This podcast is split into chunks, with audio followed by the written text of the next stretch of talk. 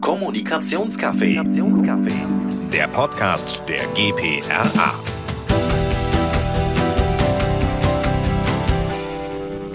Ein Podcast, viele Stimmen und jede Menge Perspektiven. Heute mit mir, Lena von Ketchum aus Stuttgart. Heute geht es um die gendersensible Sprache in der internen Kommunikation. Das Thema ist definitiv omnipräsent und wird sehr kontrovers diskutiert, vor allem auch in Politik und Medien. Es gibt einige BefürworterInnen, aber auch viele, die den Genderstern und Co. ablehnen. Laut aktuellen Studien sind letzteres sogar 65 Prozent der Deutschen. Für uns Kommunikatorinnen führt allerdings trotzdem kein Weg dran vorbei, dass wir uns mit dem Thema auseinandersetzen und vor allem eine Haltung dazu entwickeln, gerade auch als Unternehmen. Und ich will mich heute hier im Podcast gar nicht damit befassen, was für oder gegen äh, den Einsatz von gendersensibler Sprache spricht, sondern einen Blick in die Praxis werfen. Wie gelingt die Einführung in der intern, internen Kommunikation? Und dafür begrüße ich zwei ganz tolle Gäste, und zwar Angela Brötel, Leiterin der Group Communications bei der NBW Energie Baden-Württemberg. Ihr habt den Genderstern schon vor knapp einem Jahr bei euch im Unternehmen eingeführt. Das heißt, du kannst uns Erfahrungswerte äh, aus der Umsetzung mitbringen. Und außerdem zu Gast Annika Schach, Agenturchefin der GPRA Mitgliedsagentur Segmenta Futurista, außerdem auch PR-Professorin und Sprachwissenschaftlerin. Äh, du befasst dich wahnsinnig viel mit äh, solchen Themen, also mit Diversity und Inclusion-Themen, mit gendersensibler Sprache für deine Kunden und hast da schon viele solche Projekte durchgesteuert und kannst da einiges erzählen dazu. Herzlich willkommen an euch beide. Ich bin total froh, dass ihr da seid. Sehr gerne. Ja, ganz herzlichen Dank für die Einladung. Gerade habe ich schon gesagt, äh, ihr habt den Genderstern vor knapp einem Jahr eingeführt bei der NBW. Warum war es der Genderstern und wie kam es denn dazu? Also man muss ehrlicherweise zugeben, dass 2019 schon unser HR-Bereich bei der NBW der Vorreiter war oder die Vorreiterin. Ähm, die haben nämlich angefangen, ähm, in Stellenanzeigen und auf den HR-Seiten im Intranet zu gendern. Wir haben als Unternehmenskommunikation 2019 uns die Sache angeguckt und haben das damals noch abgelehnt, haben gesagt, sehen wir eigentlich nicht für erforderlich an, haben unsere Meinung dann aber 2020 im Sommer geändert und ähm, haben auch ganz offen gesagt, dass wir da eine Veränderung wahrnehmen, sowohl in der Gesellschaft als auch im Journalismus und haben es dann einfach gemacht. Und was würdest du sagen, wo steht ihr jetzt? Das ist ja ein fortlaufender Prozess. Was ist der Status quo? Also im Unternehmen würde ich sagen, mehrheitlich gegendert. Ähm, wir sagen immer ganz salopp, wir sind nicht die Gender-Polizei, sondern wir möchten einen offenen Diskurs anregen über die Werte und die Haltung, die eigentlich dem Gendern zugrunde liegt. Das ist für uns das Entscheidende. Und wir geben einen Rahmen vor, das heißt, wir leiten an, wie richtig gegendert werden kann. Wir überlassen es den KollegInnen aber selbst, wie sie es anwenden. Und ich glaube, das ist wichtig, dass man den Leuten Gestaltungsfreiraum lässt, dass man aber eine ganz klare Haltung hat. Warum ist uns das Gendern wichtig? Und ich sage immer, über die Anwendung können wir gerne diskutieren, aber nicht über unsere Haltung und über unsere Werte. Spannend. Ähm, Annika, für mich, äh, also NBW ist einer von meinen Kunden und tatsächlich äh, war das so für mich tatsächlich der erste Kunde, bei dem ich es mitbekommen habe, dass der Genderstern bzw. gendersensible Sprache eingeführt wurde. Äh, gefühlt war das noch relativ früh, recht progressiv. Äh, was kannst du uns da erzählen? Wie kam es überhaupt dazu und wann hat das Ganze angefangen? Ja, also äh, die kleine Geschichte des Genderns in kurz zusammengefasst. Also ähm, mit dem Thema grundsätzlich äh, feministische Linguistik äh, oder Genderlinguistik beschäftigt man sich ja schon seit den 80er Jahren. Aber es gab immer wieder so Punkte, die ähm, nochmal das Thema wieder so äh, auf die auf die Agenda gesetzt haben. Zum einen äh, so um die 2000, ich glaube 2001 wurde das Gleichstellungsgesetz beschlossen und da hat zum Beispiel die Landeshauptstadt Hannover, für die ich ja in der Zeit äh, ähm, tätig oder nicht in dieser Zeit, aber später tätig war, schon das Binnen-I eingeführt 2003 nämlich und das ist ja schon ja irgendwann wird es 20 Jahre alt und ähm, das ist ja ein sehr langer Zeitraum. Also das heißt, es wurde schon die ganze Zeit gegendert und äh, die Debatte, die wir jetzt haben, mit den Sonderformen wie Gendersternchen und so. Das kam sicherlich auch durch die Änderung des Personenstandsgesetzes dann nochmal, dass sich da nämlich viele, insbesondere Hochschulen und Verwaltungen, gefragt haben, wie gehen wir denn jetzt damit um, wenn jemand nicht männlich oder weiblich sich definiert und wie wollen wir das abbilden? Weil im Grunde dieses, diesen, diesen äh, äh Gemeinschaftsaspekt oder dieses Gemeinwohldenken von Verwaltungen, von, von Institutionen, ähm, das befeuert das dann natürlich. Und da kann man sagen, man, man spricht den Verwaltungen ja immer vielleicht nicht die höchste Innovation Innovationskraft zu. Aber da sind Verwaltungen dann tatsächlich Treiber, weil sie sagen, wir müssen einen gesetzlichen Auftrag erfüllen. So, und dann kommt das sozusagen auch äh, in, den, in die Unternehmenskommunikation oder äh, bezieht sich das sozusagen oder Unternehmen nehmen sich dem auch an, was vielleicht auch ein Zeichen davon ist, äh, dass sich Unternehmen heute stärker als gesellschaftliche Akteure dann eben auch verstehen, dass sie eben auch sagen, ja, wir haben eine Haltung, wir haben Werte, wir sind ein Akteur in der Gesellschaft und wollen da auch was bewegen und ja, so äh, kommen, glaube ich, immer diese Wellen. Und jetzt haben wir Wahlkampf, äh, da ist das Thema dann natürlich nochmal politisch überhöht. ja, das stimmt auf jeden Fall.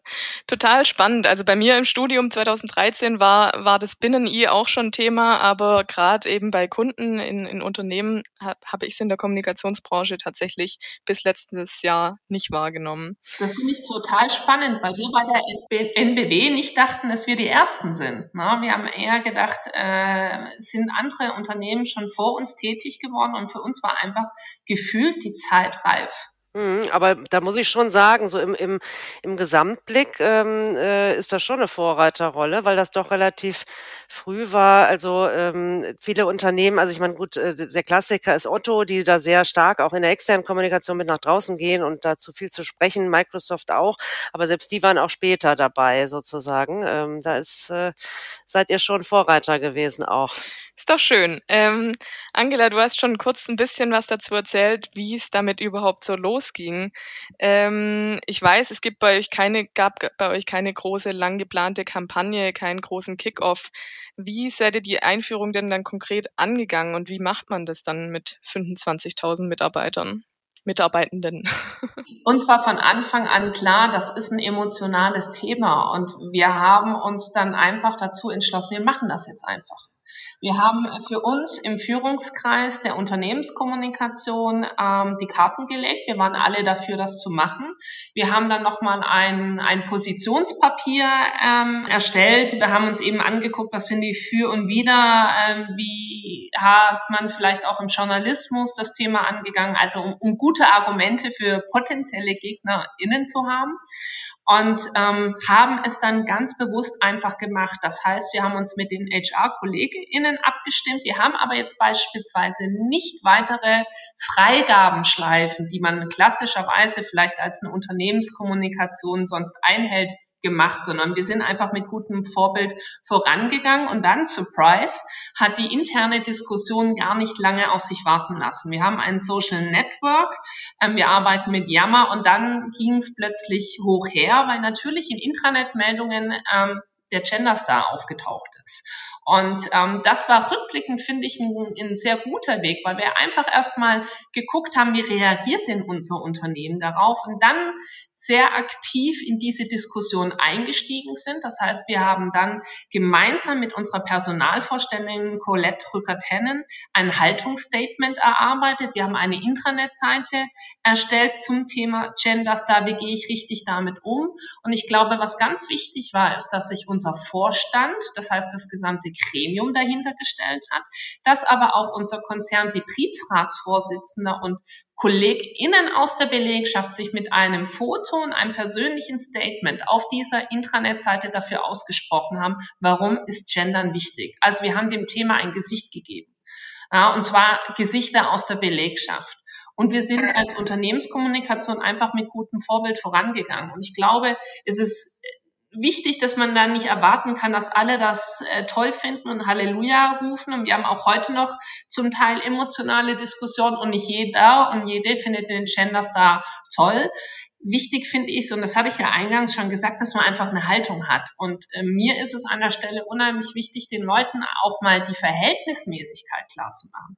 Muss ich mich wirklich über einen, Entschuldigung, problichen Stern aufregen, wenn das einem anderen Menschen Respekt und Wertschätzung zollt?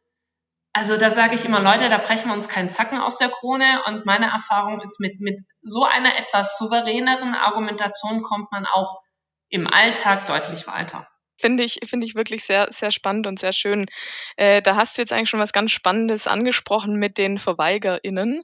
Ähm, du hast da auch schon im Vorgespräch ein bisschen was davon erzählt, äh, wie sich das dann äußert und wie es auf Yammer dann auch ein bisschen äh, hin und her ging.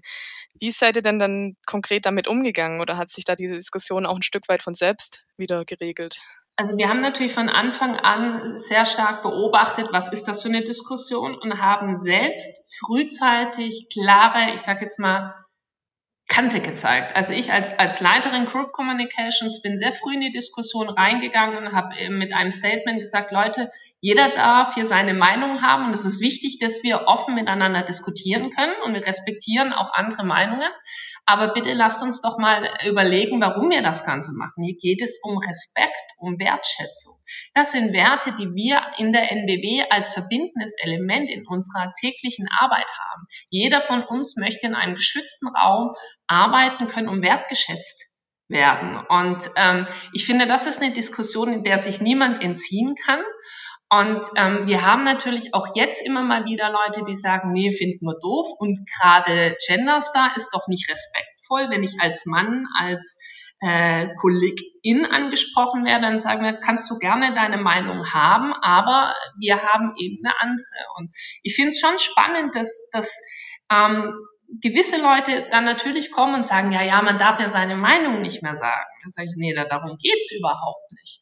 Aber es geht eben um einen ganz klaren Wertekanon. Und da haben wir auch eine Personalvorständin, die das toll unterstützt. Und was, glaube ich, auch sehr hilfreich war, ist, wir haben ein sehr starkes Frauennetzwerk, eine LGBTQ-Community. Auch die haben sich in diese Diskussion eingebunden und haben gesagt, hey, ich bin betroffen ja, ich fühle mich nicht angesprochen und mir bedeutet das einfach unheimlich viel.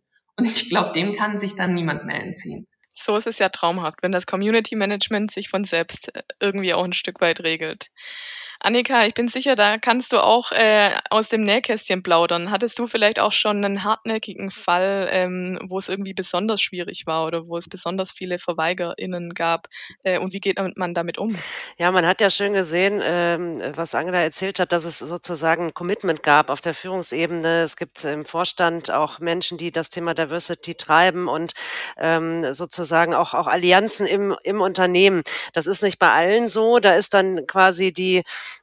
äh, der Wille von einigen da, aber ähm, ich sage auch immer, es ist ganz wichtig, dass man für dieses Thema dann auch eine Akzeptanz im Unternehmen hat. Natürlich kann man nicht jeden mitnehmen und es gibt immer unterschiedliche Haltungen dazu, aber es muss schon so ein Grund, eine Grundakzeptanz da sein.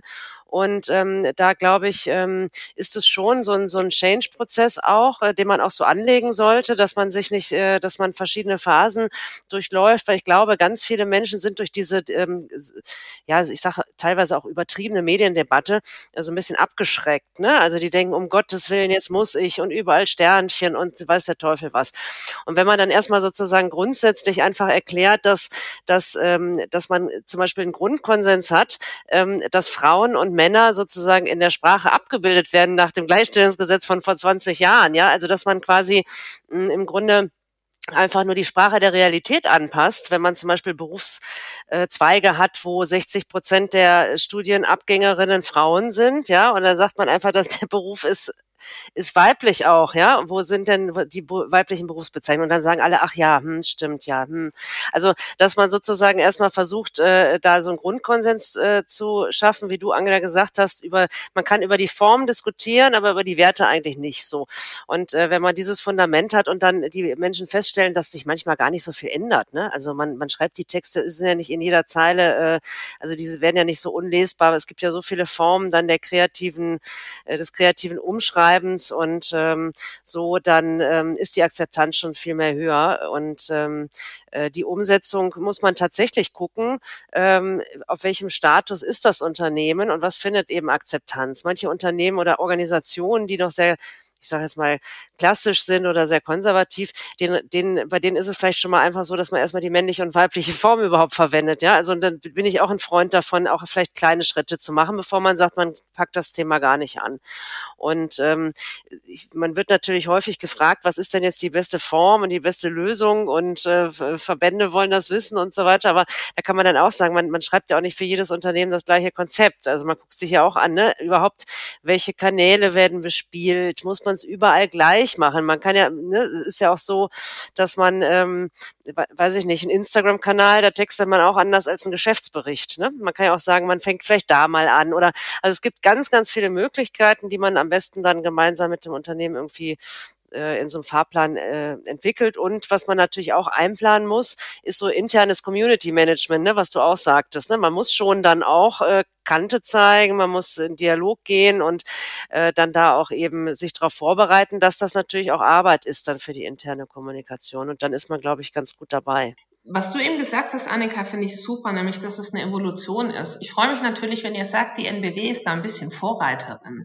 Aber auch wir haben immer wieder Diskussionen oder stellen fest und merken dann selbst als Unternehmenskommunikation, hm, wir haben da ein Produkt, das haben wir noch gar nicht gegendert. Sollen wir das jetzt gendern? Also wir haben so eine so ein Charity-Bus, der nennt sich Macherbus. Eigentlich müsste der dann Macherinnenbus heißen. Ja, wie sieht denn das dann aus? Und auch da haben wir immer wieder Diskussionen, aber das finde ich genau das Richtige, dass man eben sensibilisiert dafür ist und man muss das nicht überall perfekt machen, aber man muss eben offen dafür sein, dass man es macht und dann kann man auch mal sagen, oh nee, da sieht jetzt vielleicht wirklich nicht so toll aus auf dem Cover, dann lassen wir es bleiben. Aber grundsätzlich leben wir das Gender und ich glaube, das ist das Wichtige. Mhm. Ja, du hattest eben auch gesagt, ihr seid nicht die Sprachpolizei, äh, was ich auch einen guten äh, Satz dazu finde. Ähm, ich ich sage ja immer gerne, dass das, das ist eine stilistische Frage und keine Rechtschreibfrage. Ne? Man kann nicht sagen, das ist richtig und das ist falsch. Das geht sowieso nicht. Im Duden steht es ja auch tatsächlich nicht. Und selbst der Duden ist ja auch nicht die Sprachpolizei. Das haben wir nämlich in Deutschland gar nicht. Und das ist natürlich auch gut so. Ähm, aber ähm, man kann natürlich durchaus sagen, ähm, ja, wie gesagt, es ist, es ist eine Stilfrage ähm, und Stil nicht im klassischen Sinne, sondern einfach eine Abweichung sozusagen von der Norm. Wie formuliere ich was? Man hat auch als, äh, äh als, als äh, Privatperson spricht man mit seiner Tochter ja anders als irgendwie äh, im beruflichen Kontext. Ja, also man hat verschiedene Register, sowieso sprachlinguistisch gesehen schon. Und da kann man dann auch gucken, in dem einen Umfeld ähm, ist man vielleicht noch nicht so weit. Da ist, sehr geehrte Damen und Herren, vielleicht einfach die höfliche Form der Anrede und man lässt es einfach dabei ja, und äh, in einem anderen, äh, in einem anderen Kontext, ähm, in einer, in einer äh, anderen Situation wird das halt vielleicht sogar erwartet. Also junge Menschen äh, erwarten das ja teilweise dann auch von einem Unternehmen, dass sie sich da positionieren.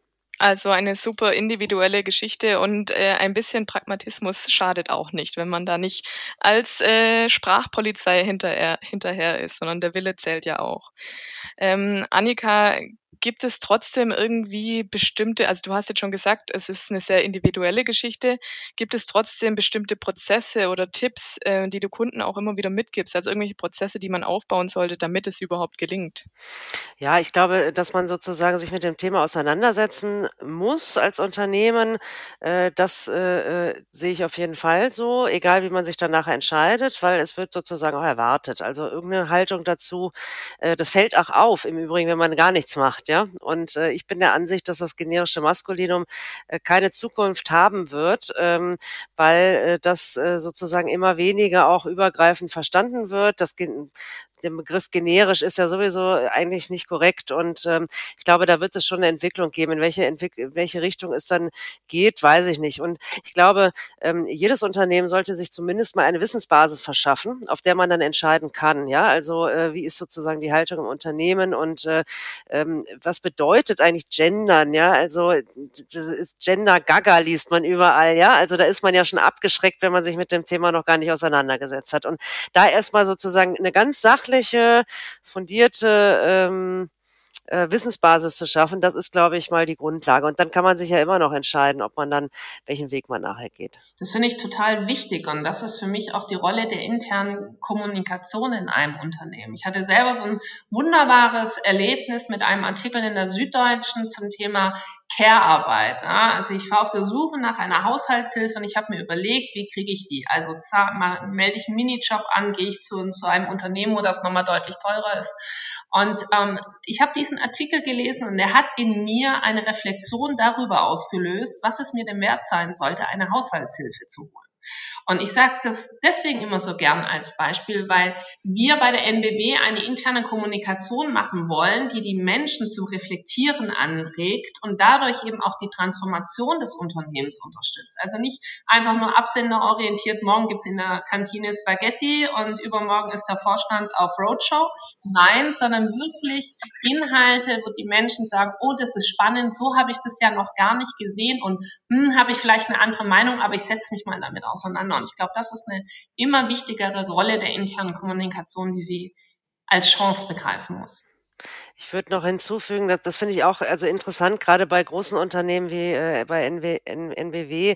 Ähm, das ist ja auch ein Abbild der Gesellschaft, ja. Und wenn wir sozusagen grundsätzlich darüber diskutieren, dass die Debatten schwieriger geworden sind, dass es vielleicht aggressiver wird, es wird nicht mehr richtig di diskutiert, sondern so, ähm, dann kann die interne Kommunikation ja sozusagen im Kosmos des Unternehmens ähm, ja auch äh, ja, ich sage jetzt mal, diese moderierende Rolle im, im Kleinen sozusagen einnehmen, die, die es vielleicht im, in der großen Welt der Social Media nicht gibt. Ja, und damit, damit hat man sozusagen natürlich auch schon mal eine gesellschaftliche äh, ähm, Verantwortung und auch eine Aufgabe, äh, diese Debattenkultur vielleicht in der internen Kommunikation so ähm, zu unterstützen, dass das sich vielleicht so oft gesamt, gesamtgesellschaftlich auch auswirkt. Und äh, das ist natürlich also äh, eine ganz wichtige Aufgabe der internen Kommunikation. Kommunikation. Total spannend. Also die interne Kommunikation hat da auch äh, einen kleinen Change zurückzulegen und, und muss sich da auch irgendwie anpassen an die, an die wandelnde Debattenkultur. Ähm, ihr habt ja, Angela, du hast vorhin auch schon kurz von eurer LGBTQI-Community gesprochen, die da quasi auch schon positiv darauf reagiert haben, beziehungsweise in die Diskussion mit eingestiegen sind, weil sie sich eben erst dann angesprochen fühlen, wenn gendersensible Sprache angewandt wird. Was hast du denn äh, sonst noch für positive Erfahrungen oder Rückmeldungen bekommen? Irgendwas, wo du sagst, Mensch, das hat sich gelohnt, dass wir die gendersensible Sprache eingeführt haben. Da sehe ich, dass es was bewirkt und, und sich was tut. Also die erste Reaktion war wirklich, als in der in Jammer eine hitzige Diskussion einherging, gestartet von einem Kollegen, der eben einen Brief bekommen hat, der gegendert war und gesagt hat, sorry, ich fühle mich überhaupt nicht angesprochen hier und was soll das? Und daraufhin ist eben eine Mordsdiskussion entstanden und ich bin da relativ schnell reingegangen nach dem Hinweis einer Kollegin und habe ihm gesagt, hey, wir als Unternehmenskommunikation finden es wichtig und das ist unsere Haltung. Und allein, dass ich das gemacht habe, hat schon einige äh, KollegInnen in der, in der Belegschaft gefreut und das war das erste Feedback, das wir gekriegt haben. Ich meine, wenn man allein sieht, unser Vorstand gendert unser Konzernbetriebsratsvorsitzende Gender. Die überarbeiten gerade ihre Intranet-Seiten und haben da in bester Absicht fast schon ein bisschen zu viel des Sternchen eingesetzt und äh, haben uns gefragt, hm, haben wir das überall richtig ein, angewendet? Also allein, dass sich da was tut, ist, finde ich, ein Erfolg und ich habe überhaupt nicht die Erwartungshaltung, dass das von 0 auf 10 innerhalb von einem Jahr geht. Ähm, das ist eine Evolution und der eine Bereich ist vielleicht ein bisschen schneller. Das ist bei uns vor allen Dingen HR und auch der Vertrieb. Ja, andere Bereiche, gerade die, die, glaube ich, einen sehr hohen Männeranteil vielleicht auch haben oder auch eher klassisch geprägt sind, die brauchen länger. Aber per se herrscht bei der NBW echt ein Konsens über die zugrunde liegenden Werte. Und ich glaube, das ist wirklich das starke verbindende Element. Und immer dann, wenn es menschelt, das heißt, wenn, die, wenn, wenn Leute Farbe bekennen und sagen, hey, bei mir hat das etwas ausgelöst oder ich finde das toll, dann kann man sich dem ja nicht entziehen. Und ich glaube, es wird immer Nörgler geben, aber inzwischen nehme ich das eigentlich wahr, dass es überall angewendet wird, mal ein bisschen mehr, mal ein bisschen weniger, aber eigentlich hat sich's etabliert. Klingt ja super. Annika, du hast ja wirklich schon viele Projekte in dem Bereich äh, durchgesteuert. Hast du da auch ähnliche Erfahrungen gemacht oder gibt es irgendwie auch was, was dir besonders positiv in Erinnerung geblieben ist äh, oder vielleicht auch was deckungsgleich ist mit dem, was Angela jetzt erzählt hat? Ja, also es ist, das, das geht natürlich davon, äh, von, äh, es ist ja gar nicht so schlimm, bis äh, es hat tatsächlich, oder ich bin überzeugt, ne? Manchmal kann man auch irgendwie mit Argumenten oder einfach mit einer Debatte dann auch wirklich eine, zu einer Überzeugung kommen, ne? dass man nicht sagt, oh, im Unternehmen muss ich das jetzt machen, sondern nach dem Motto, es ist auch eine Entwicklung. Ne? Also ähm, ich habe auch, als ich angefangen habe, Bücher zu schreiben, da habe ich am Anfang auch nicht gegendert. Dann hatte ich eher die Diskussion mit einem Herausgeberband, da erinnere ich mich noch dran, da hat nämlich die eine Professorin Kollegin, eine Professorin äh, ähm, darauf bestanden, in ihrem Beitrag zu gendern. Und äh, da habe ich gesagt, okay, dann mach das gerne so, ne? Also, äh, aber ich habe selber eben auch nicht gemacht. Es ist ein Prozess bei jedem und es ist auch eine Entwicklung bei jedem. Das muss man eben aushalten, dass es nicht irgendwie die äh, äh, Geschichte gibt, äh, von heute auf morgen ist das alles irgendwie hundertprozentig korrekt. Das ist in manchen Organisationen ein bisschen schwierig, weil man dann immer sagt, ich muss genau wissen, wie es geht, sonst mache ich es falsch, dann kriege ich irgendwie eine, ne, ähm, äh, kriege ich irgendwie Ärger und äh, das muss man sozusagen aushalten. Aber ich glaube, ähm, selbst wenn man sagt, gendergerechte Sprache ändert vielleicht sozusagen jetzt nichts, sage ich jetzt mal, an den Gleichstellungsthemen, die wir, ne, äh, die wir grundsätzlich Gender Pay Gap oder so weiter und so weiter. Aber es ist, es stärkt sozusagen jedes Mal wieder neu die Diskussion über diese Themen. Es setzt das quasi, es setzt das Thema dann doch immer wieder auf die Agenda und da merkt man schon eine deutliche Entwicklung, auch jetzt durch die ähm, äh, Diversity ähm, durch den durch den Pride Month und alles, was sich da irgendwie getan hat. Und es ist schon, es ist schon eine Entwicklung, ähm, die auch, glaube ich, auch mit dieser Genderfrage zusammenhängt. Mhm. Es ist auf jeden Fall ein Prozess, egal ob im Unternehmen oder überhaupt in der Gesellschaft. Äh, ähm, genau, Angela, ich sehe schon, du zuckst. Du möchtest bestimmt noch was dazu sagen. Es ist einfach wichtig, dass man auch intern ähm, laute Fürsprecher hat. Ne? Das ist natürlich auf der einen Seite die Unternehmenskommunikation oder ein HR-Bereich oder so, aber das geht eben auch in die, in die höchste Führungsetage. Und wir haben dann eine sehr engagierte Personalvorständin, die Frau, Frau Rückert-Hennen, die auch ein Diversity Inclusion Team aufgebaut hat. Wir, wir unterstützen als NBW äh, den Christopher Street Day in Stuttgart immer sehr engagiert. Also das zieht sich ja, ist ein Haltungsthema, das sich durch das ganze Unternehmen Unternehmen ziehen muss. Und da bin ich ganz bei der Annika. Das ist eine Evolution, aber Grundlage für diese Evolution oder das Fundament ist eben die Haltung. Annika, wir sind jetzt schon am Ende angelangt und ich möchte noch mit dir äh, einmal einen Blick in den Kaffeesatz werfen. Äh, wir haben jetzt schon ganz viel darüber gesprochen, über Evolution, über Prozess, äh, dass da noch einiges auf uns zukommt. Gendersensible Sprache ist ja nur ein Teil von inklusiver Sprache was steht als nächstes an und was wird uns KommunikatorInnen da in den nächsten Jahren beschäftigen? Ja, also ähm, genau, man fragt sich, was kommt nach den Gendersternchen? Ne? Also wir als, kann ich vielleicht nochmal kurz sagen, weil wir uns da als Agentur auch mit beschäftigen. Wir sind ja als GPRA Mitglied, ähm, ja, verstehen uns da natürlich auch irgendwo, ähm, äh, dass äh, wir einen gewissen Qualitätsanspruch haben und natürlich auch Impulsgeber sind bei bestimmten Themen und dass die Themen dann auch so ein bisschen strukturiert auch angehen wollen. Und äh, wir haben jetzt kürzlich ein Papier nochmal rausgegeben, wo wir drei Handlungsfelder für uns als Agentur, aber auch in unserer Rolle als BeraterInnen definiert haben. Und das ist ähm, einmal der Bereich ähm, äh, ähm, natürlich gendergerechte Sprache, ähm, dann der Bereich ähm, äh, ähm, Diversity in Bild und Film, weil ich glaube, das ist sozusagen ein Bereich, äh, der noch nicht so beackert ist. Klar gibt's Unconscious Bias Schulungen und im Diversity Management und so weiter, aber wie geht man wirklich sozusagen sensibel in Bild, Film und auch in Texten sozusagen um? Äh, äh, unabhängig von dieser äh, Dimension Gender, ja.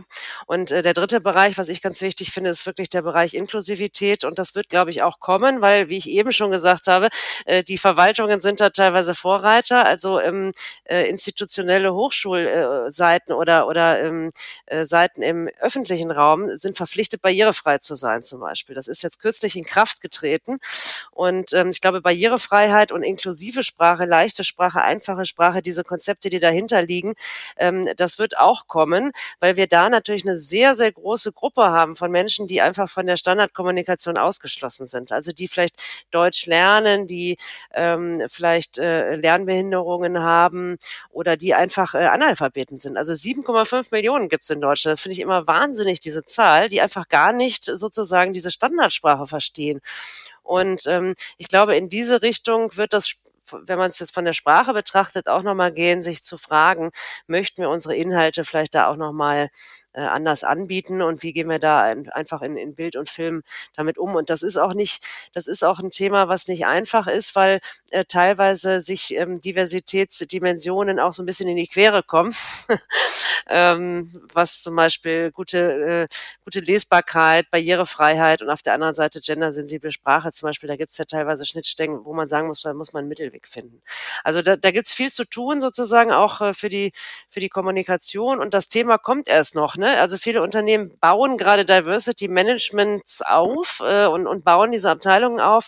Und äh, die Kommunikation muss sich dann auch damit auseinandersetzen, wie das unterstützt werden kann oder wie da Hand in Hand gearbeitet werden kann. Also wir sehen, es kommt einiges auf uns KommunikatorInnen zu und äh, es wird definitiv äh, spannend. Ja, toll, oder? ist doch auch schön, wenn man sich immer wieder weiterentwickeln kann und immer mal wieder wieder äh, was Neues dazulernt und und ja die Welt vielleicht ein Stückchen besser macht. Danke euch beiden. Äh, wir sind schon am Ende angelangt. Vielen, vielen Dank für euren Input, für eure Einblicke. Es war total spannend, äh, mit euch zu sprechen, Angela und Annika. Ähm, die GPA wird das Thema auf jeden Fall weiter fördern, wird Plattformen wie zum Beispiel auch den Podcast dazu nutzen. Von daher seid gespannt und bis zum nächsten Mal und danke euch beiden. Dankeschön. Tschüss. Wir danken. Tschüss. Kommunikationscafé. Der Podcast der GPRA.